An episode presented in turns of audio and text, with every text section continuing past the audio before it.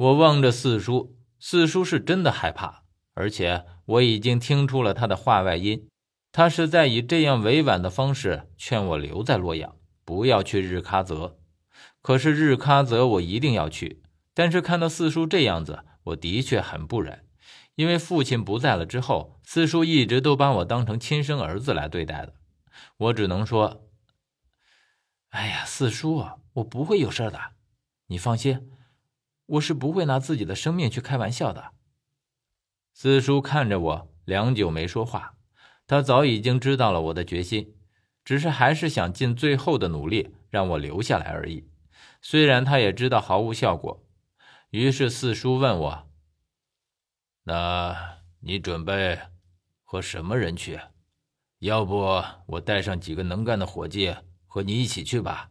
你一个人，我始终不放心。四叔竟然要舍下这边的盘口跟我去西藏。四叔这边的盘口我心知肚明，只有四叔压得下来这个场子。四叔一走，这边肯定乱成一锅粥。虽然上面有明老压着。但是这样的小事儿，只怕明老爷只会睁一只眼闭一只眼，坐视不理。更何况，我不想让四叔去趟这趟浑水。呃，我打算让疯子和我一起去。疯子做事老道，有他的话，估计不会有什么大问题。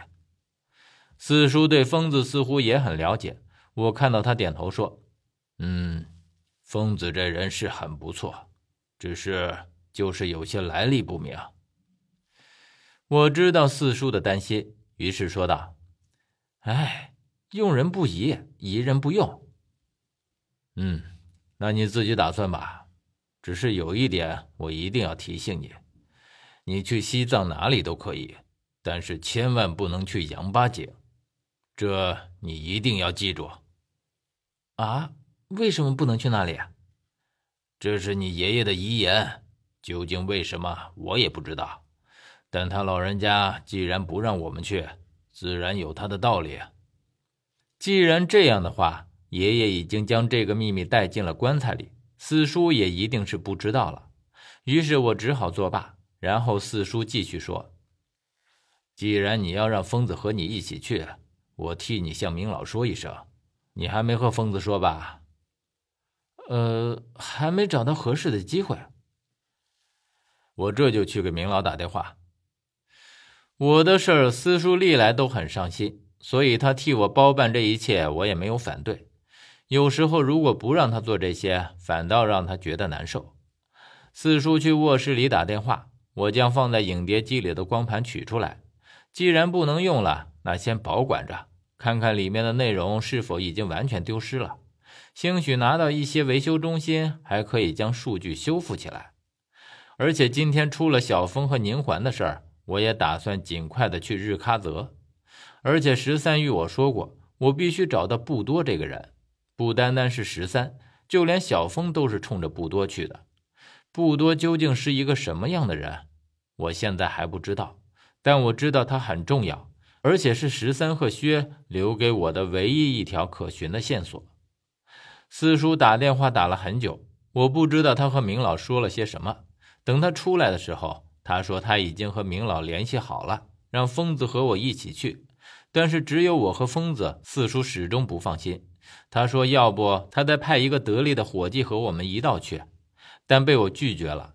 我觉得有我和疯子两个人已经足够了。四叔劝不下，只能选择妥协。他千叮咛万嘱咐，一定要让我注意安全，特别是反复提到了不能去杨八姐。我都耐心的听着。因为四叔是真关心我，我都知道。后来晚上的时候，我看了小峰写的日记，虽然那篇关于去西藏的日记是有人仿照着他的笔记写的，可是之前的这些只言片语的确都是他自己的笔记，只是前面的这些内容都是一些零碎的内容，毫无价值。不过我倒是发现了这个日记本中频频出现的一个词语——那个人。我一直都不清楚。小峰日记里的那个人究竟是谁呢？我觉得只是突然之间，小峰就成了一个无法破解的谜团。我原本以为他只是一个单调的不能再单调的人，却不想到了关键时候，竟然能够掀起这么大的波浪。而且我现在的想法就是一定要找到他，将前因后果都问个明白。我总觉得小峰不会是做这些事儿的人，在他的背后一定还有什么我不知道的隐情。最重要的一点是，我对小峰是绝对的信任。虽然现在我已经不知道我还能不能这样无条件的信任他，但我的心里的确是抱着一丝侥幸心理的。毕竟我一直都拿他当兄弟，从来都没变过。